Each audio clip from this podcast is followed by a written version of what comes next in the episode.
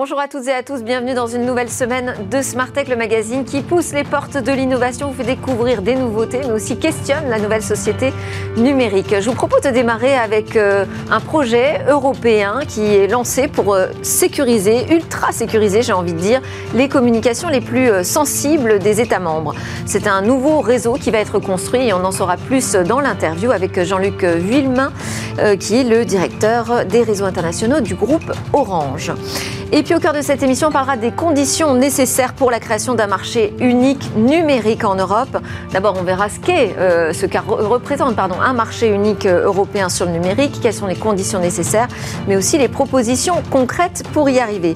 Et puis on retrouvera notre rendez-vous C'est humain. On parlera de euh, l'arrivée, l'incursion de ces outils numériques dans la campagne. Ça y est, on est en plein dedans la campagne présidentielle. Et on conclura Smartech par notre séquence Ils font demain avec une entreprise qui développe une interface neurale. L'idée, euh, c'est d'utiliser les courants électriques générés par les mouvements des nerfs des utilisateurs pour piloter des objets connectés. Mais tout de suite, donc place à l'interview, on parle d'un nouveau réseau pour les communications critiques.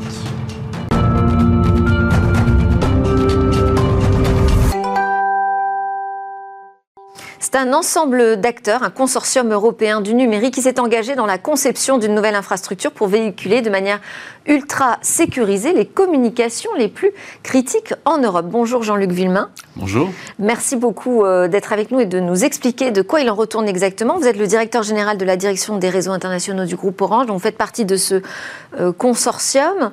Alors déjà, la grande question, c'est comment s'assurer de l'étanchéité euh, d'un total, hein, je dirais, au monde extérieur d'un réseau en cours de construction pour sécuriser des communications très sensibles. Ça veut dire qu'il faut recréer un Internet pratiquement à côté de l'Internet existant? Alors on n'en est pas encore au stade de, l'Internet quantique, mais c'est un premier pas dans cette direction. Et comme vous l'avez indiqué, l'objectif est de mettre en place un système qui va permettre d'échanger des informations de façon totalement sécurisée et d'une façon qui sera résistante aux ordinateurs quantiques. Vous savez que les ordinateurs quantiques sont en train d'arriver. Ils vont développer une puissance de calcul qui leur permettra de briser les algorithmes qu'on utilise aujourd'hui pour la sécurisation. Des algorithmes de chiffrement Des algorithmes de chiffrement, tout à fait, qu'on utilise aujourd'hui très largement dans le monde de l'Internet.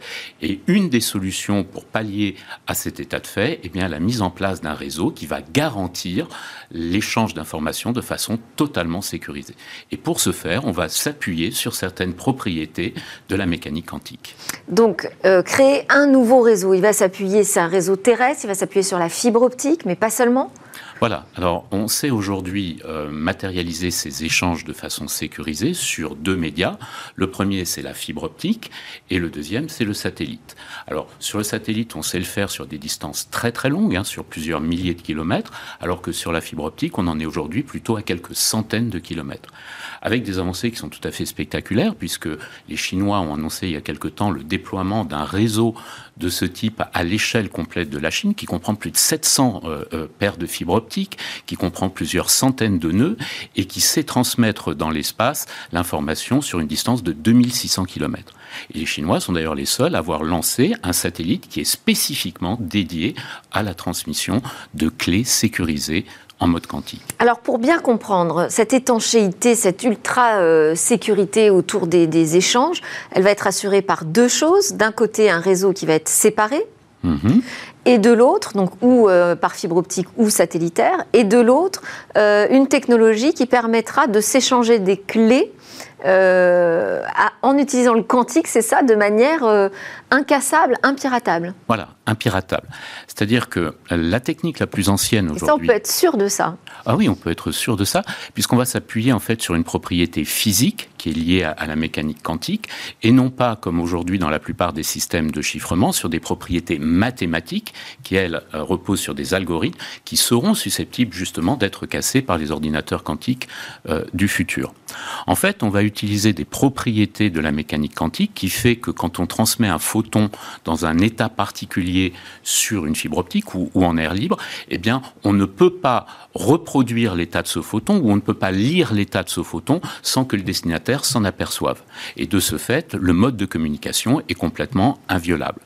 Et donc, on va utiliser cette propriété pour partager une clé une seule clé entre un émetteur et un récepteur qui vont l'utiliser le premier pour crypter et le deuxième pour décrypter. Alors, qui sera euh, à même d'utiliser ce, réseau, qui sera autorisé finalement à euh, créer des échanges cryptés de cette façon euh, demain? À terme, tout le monde. Euh, toutes les grandes institutions, l'État bien sûr dans ses différentes composantes, mais aussi les administrations privées, les banques euh, peuvent le faire. Euh, JP Morgan, qui est un géant bancaire américain, a annoncé il y a un an qu'il avait mis au point un mini réseau également de transmission de clés quantiques de manière à sécuriser les échanges d'informations à l'intérieur de son périmètre. Alors il y a peut-être une faille possible, c'est si on fait travailler euh, des industriels euh, non européens qui ont envie de participer au projet. Est-ce que euh, dans ce consortium et dans les choix technologiques aussi qui sont faits, vous êtes très vigilant à ce propos? Alors oui, oui, et la Commission l'est particulièrement dans, les conditions de l'appel d'offres qu'elle a émises. Alors c'est vrai qu'en France, on, a un écosystème intellectuel autour du quantique qui est assez riche. Voilà, euh, il y, a, beaucoup d'initiatives, il y a une vraie connaissance universitaire, il y a un certain nombre de start-up euh, qui euh, ont émergé récemment, notamment dans le domaine de l'ordinateur quantique. Dans le domaine de la transmission quantique en général et la distribution de clés quantiques, on est un peu en retard sur l'implémentation. J'ai déjà parlé des Chinois qui, ont mis en œuvre ce réseau tout à fait spectaculaire. Il existe des réseaux historiques à Vienne. L'agence d'innovation du département américain de la défense a mis au point le premier réseau de distribution quantique je crois que c'est en 2004, euh, donc euh, c'est quand même il y a relativement longtemps, alors qu'en Europe, c'est vrai qu'on n'avait pas d'implémentation, et en France en particulier, on n'avait pas d'implémentation nationale. Mais est-ce que ça veut dire qu'il va falloir avoir recours à des entreprises peut-être chinoises ou américaines ou extra-européennes euh, pour finaliser le projet? Non, non, non, c'est absolument pas l'idée. Hein. Aujourd'hui, l'idée, c'est bien d'assurer à travers un certain nombre de financements l'émergence d'un écosystème autour de la transmission quantique en Europe, qui va inclure des opérateurs comme nous, comme Orange, mais également des industriels comme euh, Airbus, comme Thales. Nous avons également intégré une petite start-up qui travaille justement sur les mécanismes de cryptographie pour construire cet Internet et tout, pas cet Internet, pardon, ce système de distribution quantique. Pardon. Futur Internet peut-être? Premier pas vers un futur Internet, très certainement.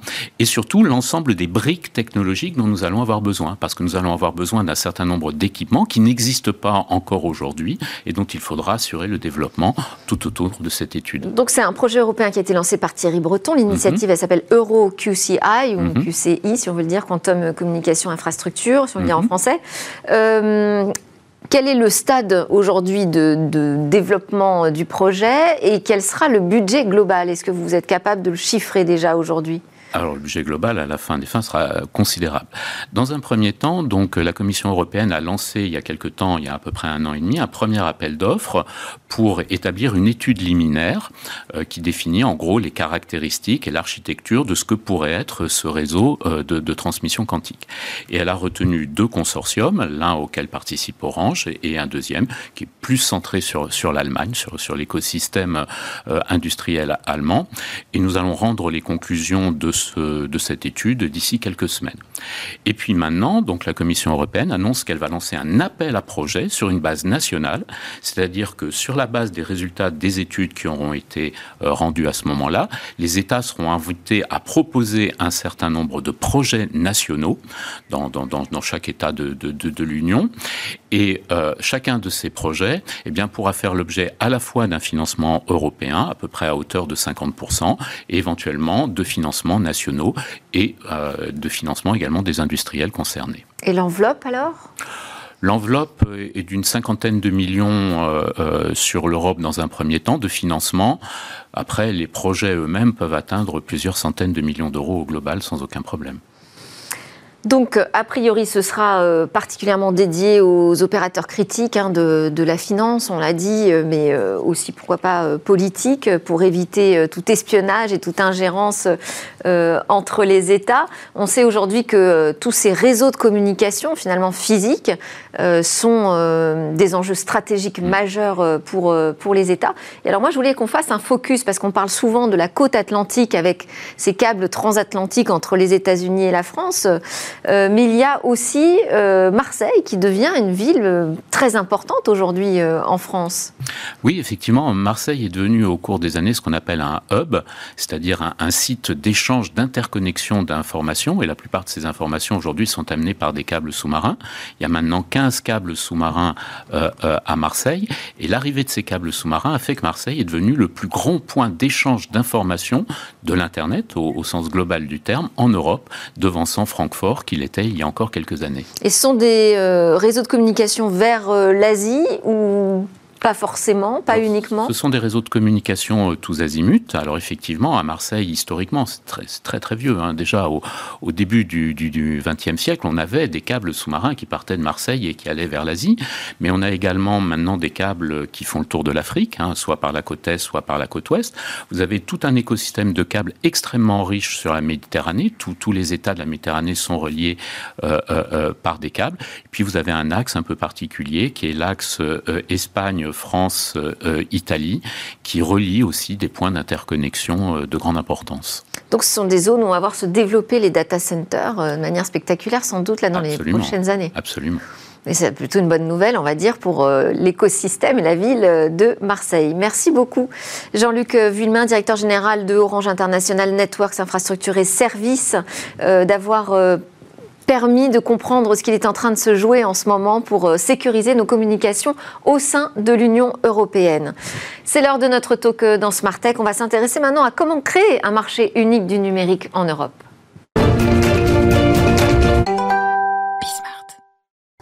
Alors, à l'occasion du discours d'ouverture de la présidence française de l'Union européenne devant les eurodéputés, Emmanuel Macron, notre président, a affiché devant le Parlement, Parlement européen, la volonté de créer un marché unique du numérique. Mais c'est quoi exactement un marché euh, unique européen sur le numérique? Quelles sont les conditions nécessaires pour euh, euh, y arriver? Les propositions concrètes que l'on peut faire? Pour y répondre Eh bien, j'ai invité en plateau Édouard Janson, qui est le responsable sécurité de Cap Gemini, sécurité des systèmes d'information, bien sûr et vice-président de l'ACN, l'Alliance pour la confiance numérique. Ces membres représentent plus de 80% du chiffre d'affaires de la filière en France. Et nous avons également avec nous en visio Constantin Pavléas, avocat en droit des nouvelles technologies. C'est le fondateur et dirigeant du cabinet Pavléas Avocat. Bonjour, maître Pavléas. Bonjour Madame Sabatier.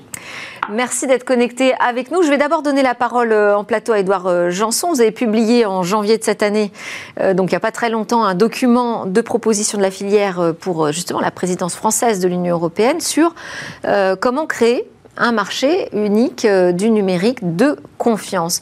Quelles devraient être, selon vous, les mesures prioritaires de cette présidence française là, en ce moment? Le numérique, ça va extrêmement vite, la cyber encore plus vite. Donc une start-up française ou une PME française qui crée un produit, il a besoin d'avoir un marché domestique pour se déployer qui soit beaucoup plus large que la France. Si on regarde aujourd'hui nos concurrents qui sont les, Américains, les Israéliens, ils ont un marché beaucoup plus large. Aujourd'hui, il y a 27 marchés domestiques en Europe. On a besoin que l'Europe devienne un marché domestique unique qui permette aux entreprises françaises de déployer beaucoup plus facilement euh, leurs produits. C'est un exemple. Un autre exemple, dans la CN, on a trois piliers. La cybersécurité, on vient d'évoquer le sujet, l'identité numérique et l'intelligence artificielle de confiance. Oui, parce que je vais vous dire, un marché unique, bon, aujourd'hui, on l'a quand même euh, en Europe. Enfin, on en bah, a construit les bases. Quelle est la spécificité du marché unique numérique? Et Si je vais sur l'identité numérique, par exemple, aujourd'hui, chaque État a fait sa propre identité numérique. Demain, comment on va créer un portefeuille d'identité numérique? Si je veux avoir mon identité numérique dans les transports, c'est pas fait aujourd'hui. C'est n'est mm. pas interopérable. Il n'y a pas d'identité numérique européenne de haut niveau qui permettrait de, de, de, se déployer. C'est un autre exemple. Je reviens sur la cyber. Aujourd'hui, vous certifiez vos produits en termes de sécurité en France auprès de l'ANSI sur des certifications qui sont franco-françaises. Demain, vous voulez vendre ce produit en Roumanie ou dans un autre pays, à la certification française, elle n'est pas reconnue. C'est un autre exemple.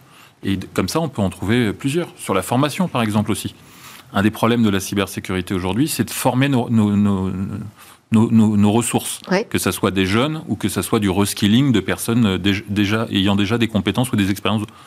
C'est quelque chose qui est franco-français et qu'on n'organise que sur notre pays. Faire connaître nos métiers de la cyber, typiquement, c'est quelque chose que l'Europe pourrait faire. Il y a une agence européenne qui est l'ENISA. L'ENISA pourrait très bien pousser les messages clés sur ces métiers de la cyber qui sont passionnants, nous aider à attirer plus de femmes dans les métiers de la cyber bah, on est tout seul au niveau de la France à le faire avec nos petits bras musclés. Alors, on va, euh, interroger euh, Constantin Pavléas. Euh, Maître Pavléas, on a donc là quelques exemples concrets de ce qui manque encore comme brique essentielle pour parler d'un marché unique du numérique en, Europe. Qu'est-ce qui, qu'est-ce qui, caractérise pour vous, de manière structurelle, j'allais dire, la notion de marché unique? Oui, parce qu'on on est 27 dans l'Union européenne et comme disait monsieur, on n'a pas harmonisé forcément les règles sur les, domaines qui touchent le, numérique.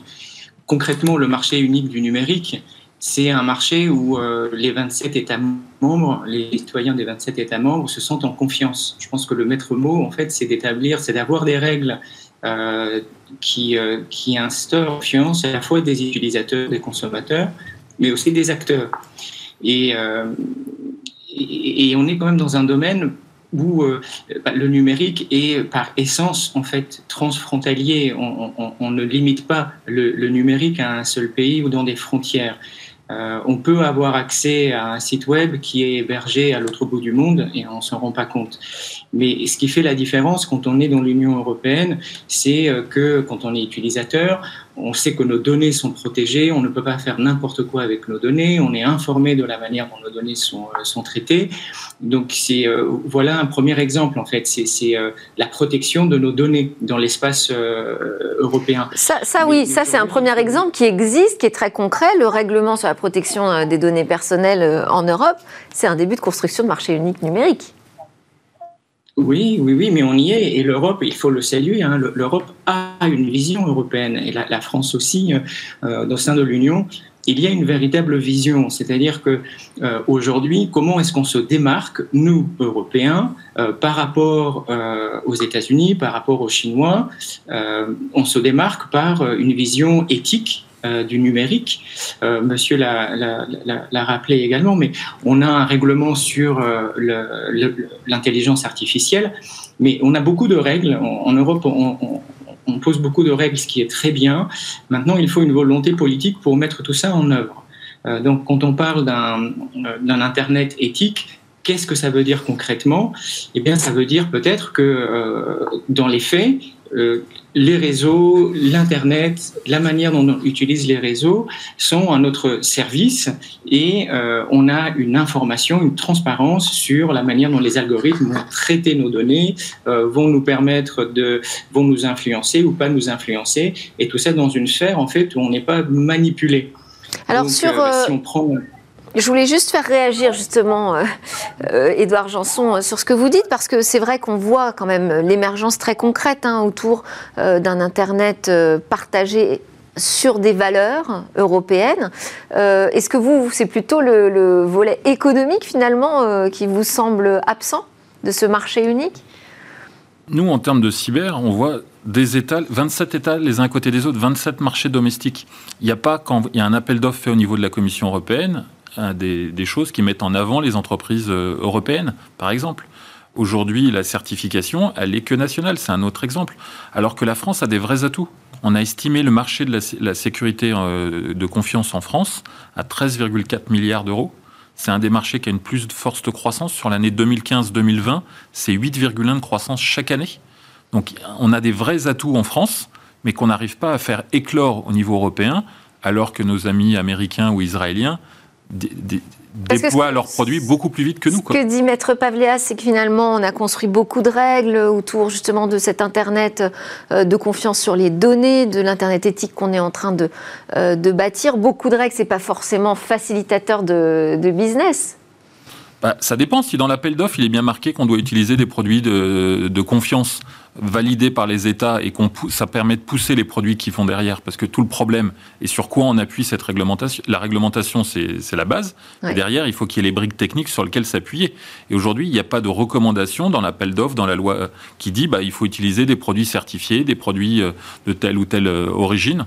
Chacun peut faire ce qu'il veut. Et donc, du coup, les backdoors, les portes ouvertes, elles sont un peu dans les produits qu'on embarque. Quoi. Et vous voyez, vous, Constantin Pavléas, très concrètement, des barrières aujourd'hui sur euh, un accès, une utilisation euh, des outils et des services numériques au sein de l'Union européenne, de ces outils euh, made in Europe? Il, y a, il y a des barrières hein, dans le sens où, euh, comme dit monsieur, en fait, il y, a, il y a encore des règles qui ne sont pas harmonisées. Je pense que pour comprendre, euh, bien comprendre le sujet, il faut, il faut, je pense, distinguer entre les utilisateurs d'un côté et les acteurs euh, de l'autre. et, peut-être ce qui va les, consolider un peu, les, faire converger les intérêts des uns et des autres, c'est premièrement la confiance donc des règles qui soient claires, lisibles, euh, mise en œuvre et, claire pour tout le monde, aussi bien pour les utilisateurs que pour les, acteurs. Euh, et, puis, euh, voilà, pour, pour instaurer une, une, confiance et, aussi avoir une, une réglementation. Aujourd'hui, on est en train de parler du DSA du DMA, le Digital Services Act, le Digital euh, Market Act, euh, euh, qui sont aussi là des textes très importants pour réglementer le, marché du numérique et réglementer l'utilisation des, plateformes.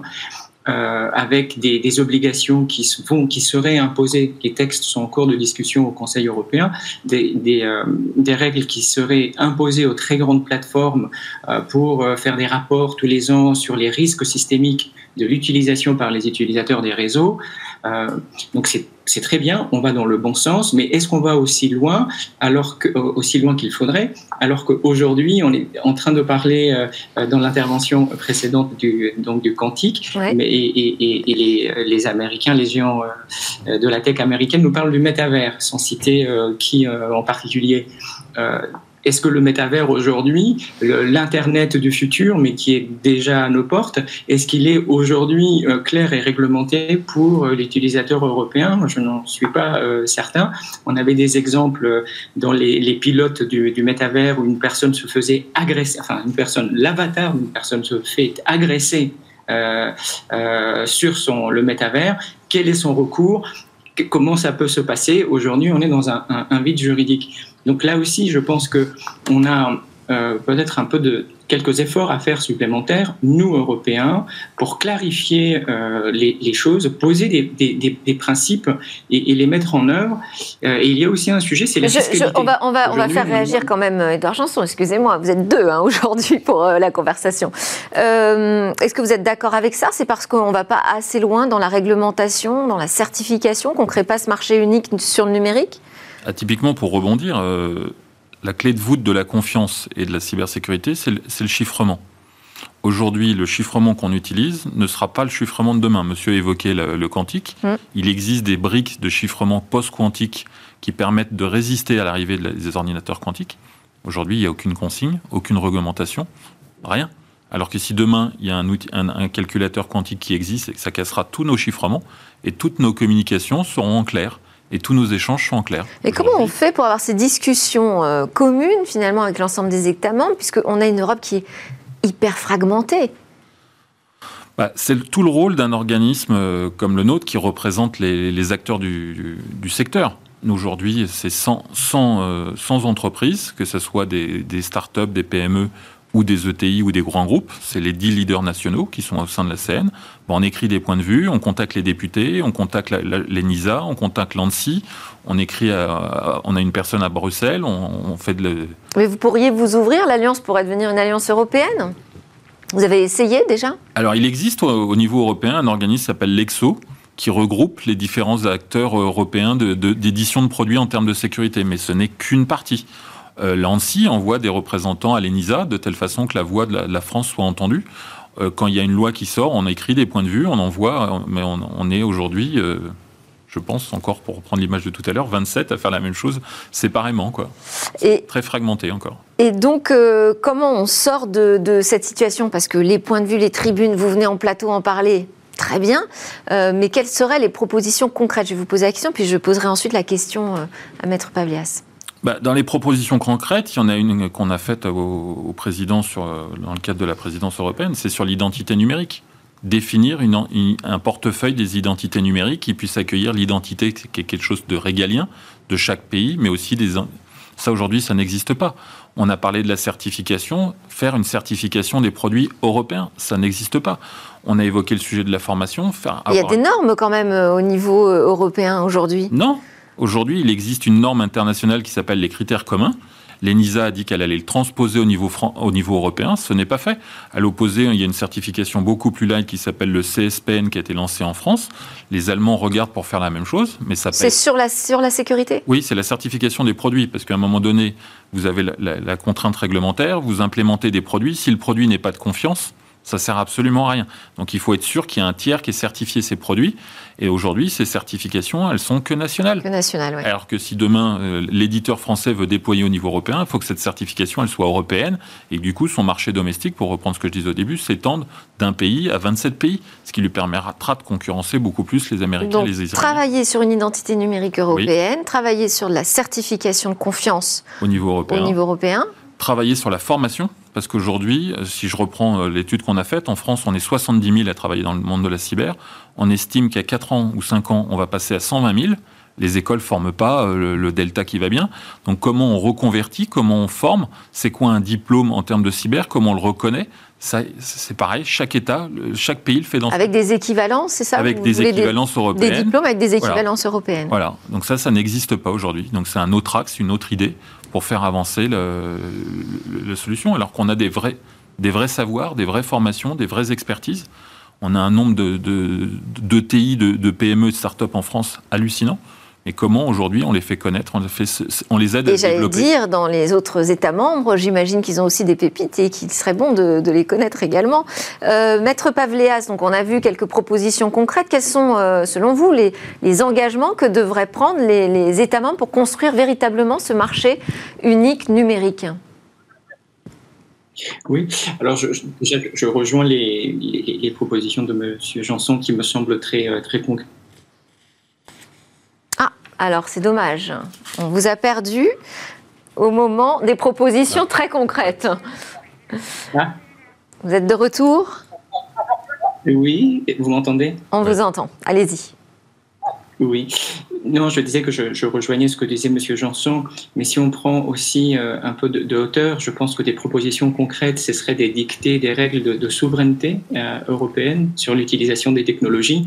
Euh, on parle beaucoup de, cloud européen, mais on voit que pour y parvenir, certains acteurs s'allient aux géants de la tech américaine, ce qui pour moi est une contradiction.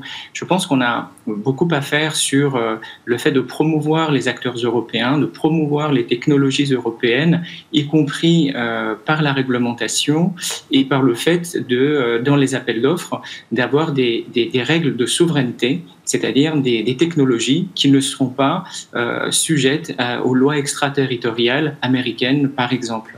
Euh, on, a des, on a eu des exemples dans l'agriculture numérique, des plateformes qui ont été faites avec des technologies européennes. On a eu moins de chance avec la santé en Europe, où le Health Data Hub a utilisé des plateformes américaines. Je pense qu'un un axe pour le marché unique européen, c'est l'utilisation de technologies européennes qui va promouvoir et favoriser euh, euh, les, acteurs européens. Sur le SDATEB, d'ailleurs, on a appris hein, qu'il n'y aurait pas de nouvel appel d'offres euh, qui serait lancé avant la prochaine présidence. Donc bon, ça repousse un peu le, problème. même si on arrive à construire ce marché européen, on n'arrivera pas à la dimension d'un marché comme le marché chinois ou américain. On ne parle pas tous la même langue, on a des différences culturelles euh, importantes. Est-ce que euh, c'est pas un peu une idéologie? On court vers quelque chose qui sera de toute façon pas forcément aussi efficace que vous l'imaginez? Bah, une façon de vous répondre est de prendre un contre-exemple. Aujourd'hui, euh, il y a des pays africains ou des pays du Moyen-Orient qui viennent chercher des produits européens parce qu'ils ont plus confiance. Donc il y a moyen d'avoir un marché domestique sur les 27 pays et plus large. Ils viennent pas chercher des produits français ou allemands, ils viennent chercher des produits européens. Bah, ils viennent chercher des produits français, C'est une marque de fabrique parce que c'est une marque de confiance, c'est une marque de fabrique et qui savent qu'on est, on, est transparent, qu'on est éthique dans les produits et dans ce, dans ce qu'on fournit. Et donc ce marché, il existe déjà, déjà quelque part, mais on va à deux à l'heure. Et sur un marché où les technos vont très vite, on va trop lentement et on se fait bouffer parce qu'on ne va pas assez vite. Et s'il y avait ce marché domestique de 27 pays qui existait, bah on irait beaucoup plus vite et on pourrait faire avoir plus de licornes, pour reprendre un terme à la mode, et faire éclore beaucoup plus d'entreprises, qu'elles soient françaises, allemandes ou espagnoles. Et alors, quels seraient justement les, principaux clients de ce, de ce marché européen? Bah Vous avez cité l'Afrique Oui, j'ai cité l'Afrique, mais j'ai cité le Moyen-Orient. On peut citer différents pays aussi dans le monde de l'Asie. Hein c'est tous les secteurs d'activité. Euh, on a une très bonne réputation, aussi bien dans les secteurs de l'industrie, parce qu'il y a tout le sujet de l'informatique de gestion, mais il y a aussi l'informatique embarquée dans nos chaînes de production, mais aussi dans les produits. Donc le sujet, est extrêmement vaste. La confiance, elle n'est pas que, euh, que dans le SI de gestion et que dans le terminal qu'on peut, avoir de notre ordinateur. Elle est beaucoup plus large que ça. Et ça touche tous les secteurs d'activité. Et on parle souvent des opérateurs d'importance vitale, donc les entreprises les plus sensibles. Euh, c'est le même sujet. On voit bien aujourd'hui les tensions qu'il peut y avoir en, Ukraine. On se pose tous des questions de savoir quel va être l'impact sur nos systèmes d'information. Alors par industrie, hein, il y a des initiatives aujourd'hui européennes hein, sur justement les, opérateurs d'importance vitale. Ils travaillent euh, ensemble sur, euh, sur ces nouveaux enjeux euh, du numérique. Mais bon, on vous dit qu'il faut passer à la vitesse supérieure et, à l'échelle supérieure aussi. Quels sont les freins bah, On va poser d'abord la question à Maître Pavlias, puis je la poserai également à vous ensuite. Quels sont les freins que vous voyez aujourd'hui justement à la construction de ce marché unique numérique? Qu'est-ce qui nous empêche d'avancer plus vite? Un des freins, ça peut être la, fiscalité. Je pense que euh, on n'harmonise pas, on n'a pas harmonisé encore euh, la fiscalité. On, discute d'une taxe euh, sur les sur les GAFAM, sur les grandes plateformes.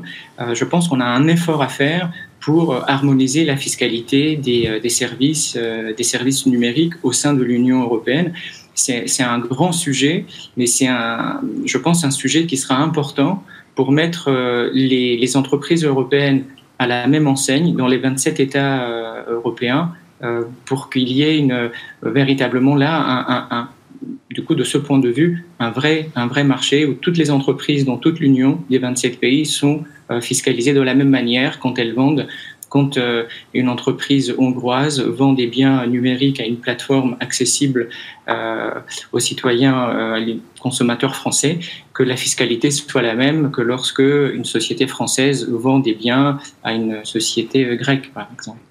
Vous en voyez d'autres, des freins comme ça qu'il faut lever de manière urgente? Alors pour ne pas reprendre les points déjà évoqués, j'en rajouterai un nouveau qui est l'interopérabilité entre les différentes technos, les différents produits.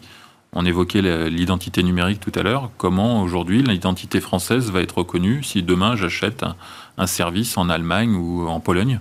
Donc ce sujet d'interopérabilité entre les techniques et les, produits euh, nationaux. Qui avance par exemple avec euh, des sujets comme le pass vaccinal, où on se met d'accord sur euh, des applications, des reconnaissances qui certifient certains points importants qui nous permettent de voyager entre les États membres je suis pas expert du sujet, mais je crois que l'application française, elle était que française, quoi.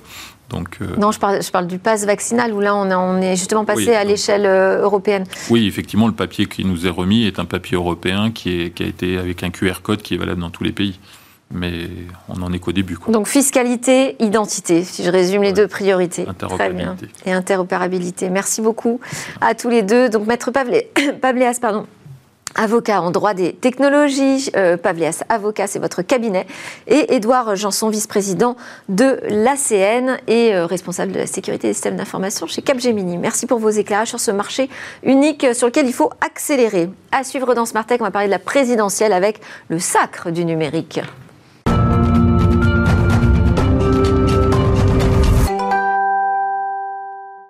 Vous regardez Smart Tech, l'émission euh, en direct à 11h sur la chaîne Bismart qui s'intéresse au monde de l'innovation, à la société numérique. On entre dans la deuxième partie de cette euh, édition. Ça va être l'heure de notre rendez-vous. C'est humain, et oui, le numérique, c'est humain aussi, avec David Lacomblette, le président du think tank La Villa Numéris. Bonjour David. Bonjour. Alors, on est connecté au téléphone ensemble aujourd'hui. Vous êtes déjà parti en vacances, j'imagine. Bref, on est à 50 jours. Ah, très bien. On est à 50 jours du premier tour de l'élection présidentielle. Il est de bon ton hein, de se plaindre d'un manque d'idées, euh, parfois de débats très euh, euh, pauvres. Est-ce que vous allez me dire que c'est la vitesse, la dictature des réseaux sociaux qui serait responsable de cela? On a toujours tendance à glorifier le passé et regretter le présent, comme si là aussi c'était mieux qu'avant. L'élection présidentielle est à la politique ce que sont les Jeux olympiques au sport, le rendez-vous ici d'un candidat et d'un peuple. Une campagne se joue sur la forme, mais aussi sur le fond. Après tout, la forme n'est-elle pas le fond qui remonte à la surface pour reprendre la citation de Victor Hugo. Alors que la crise sanitaire n'est pas encore terminée, loin s'en faut, plateaux de télévision, réseaux sociaux sont les meilleurs instruments pour toucher le plus large public. La multiplication des émissions, les prises de parole ininterrompues en ligne contribuent à un tam-tam permanent et certes un peu assourdissant au risque de provoquer ce sentiment de ne pas aller au fond des sujets, que les punchlines parfaitement formatées pour des tweets efficaces l'emportent. Un bon mot chassant l'autre. Il y a néanmoins un fait remarquable, propre à la campagne électorale en cours. Les candidats ont été désignés tardivement et pour certains par des primaires plus ou moins ouvertes. Peu d'entre eux ont publié des livres avant la campagne, à l'exception notable d'Éric Zemmour. Et pourtant, le livre est un substrat qui permet de poser des idées pour que les candidats puissent déployer leur discours et aux citoyens comme aux journalistes de s'y référer. De fait, la campagne peut virer parfois dans le tweet flash. Alors vous allez me dire aussi sans doute que ces réseaux sociaux, de toute façon, ils sont devenus absolument incontournables. Effectivement, on n'imagine pas une campagne électorale se faire sans Twitter, Facebook, Instagram, voire TikTok.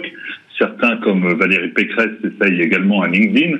On attend toujours Marine Le Pen sur Animal Crossing pour y élever euh, ses chats.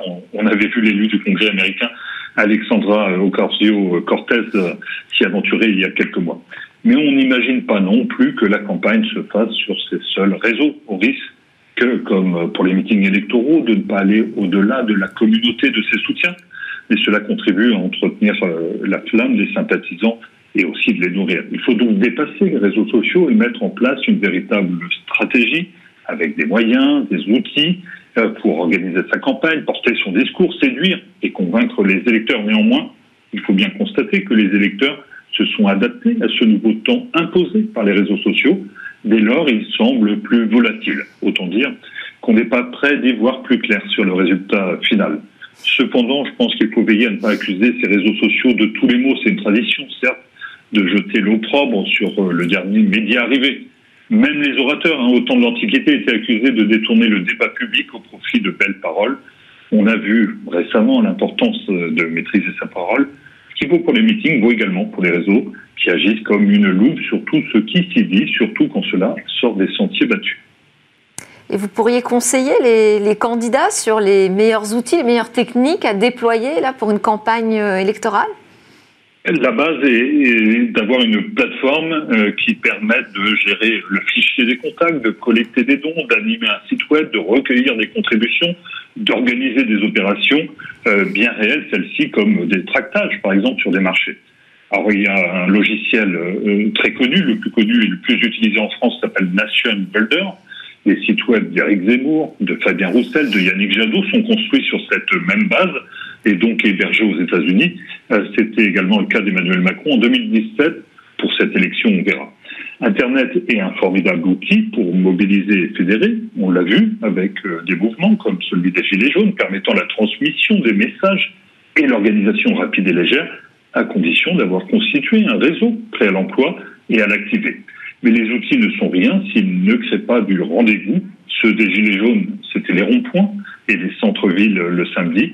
Le rendez-vous des candidats sera décisif le 10 avril prochain. C'est en cela que c'est très humain.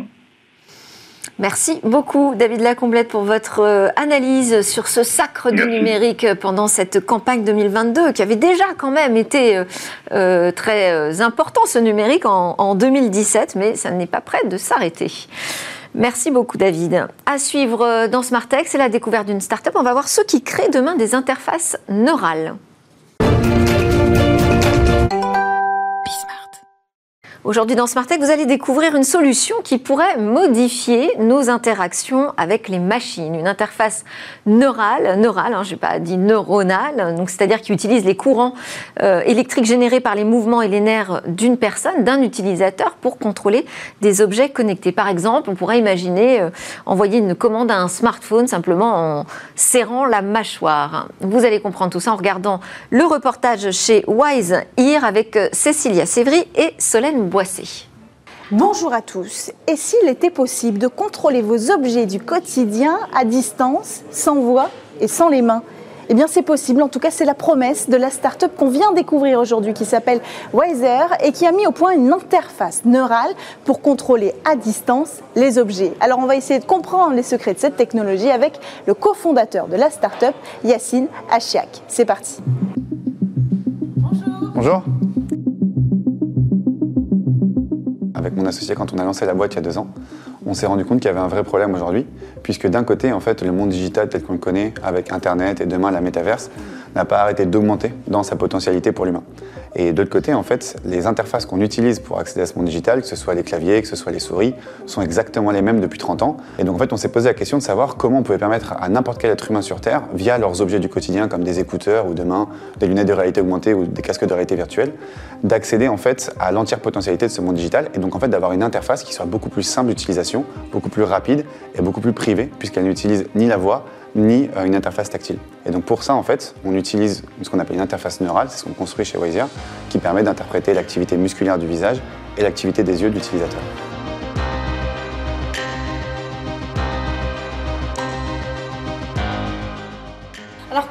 Fonctionne votre solution concrètement donc une interface neurale, en fait, ça va mesurer l'activité électrique qui est émise par vos neurones, vos nerfs et vos muscles. Ici, ce que vous voyez sur ces prototypes qu'on a développés en interne, euh, les petits morceaux noirs que vous voyez sont en fait des électrodes. Donc les électrodes, c'est des capteurs qui vont pouvoir mesurer une activité électrique. Et en fait, ce qu'il faut comprendre, c'est que dans le corps humain, quand vous contractez vos muscles, en particulier les muscles du visage, en particulier les muscles de la mâchoire, ceux qu'on a appris à détecter, ou quand vous bougez vos yeux, ça va générer en fait un courant électrique. Ce courant électrique va se propager depuis vos organes jusqu'à votre peau, là où nous on a placé les capteurs. Et donc ces capteurs-là vont collecter cette information électrique.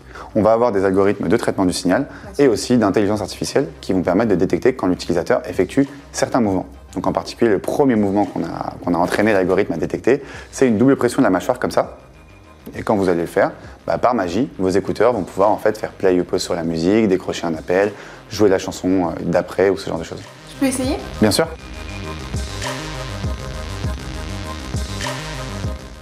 Donc voilà, donc on a une, une superbe musique en background. Puis bah, quand vous voulez faire pause sur la musique, vous pouvez y aller, vous pouvez même vous exprimer, il n'y a pas de souci. hein. Voilà, donc Ah oui, ça marche super bien. Faire en souriant. voilà, ça marche aussi effectivement, si vous souriez, ça marche aussi. L'objectif, c'est quoi au long terme? C'est de vendre des écouteurs? Nous, notre objectif, en fait, c'est de mettre la technologie dans les mains du plus grand nombre.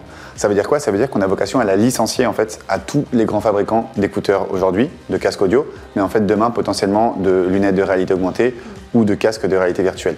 Ça, c'est le premier objectif. Le deuxième objectif, c'est en fait de vous permettre de contrôler toutes vos applications, tout ce que vous utilisez déjà au quotidien. Donc peut-être que demain, la technologie Wazier vous permettra, quand vous courez, de pouvoir en fait sur Strava ou de mettre une musique en favori sur Spotify. Et nous, on est vraiment l'interface qui va permettre demain à tous les utilisateurs, dans tous leurs objets électroniques, d'accéder à leurs applications favorites et à tout le monde digital de manière générale. Et voilà, c'était Smart Tech. Merci à tous de nous avoir suivis. On se retrouve demain pour de nouvelles discussions sur la tech.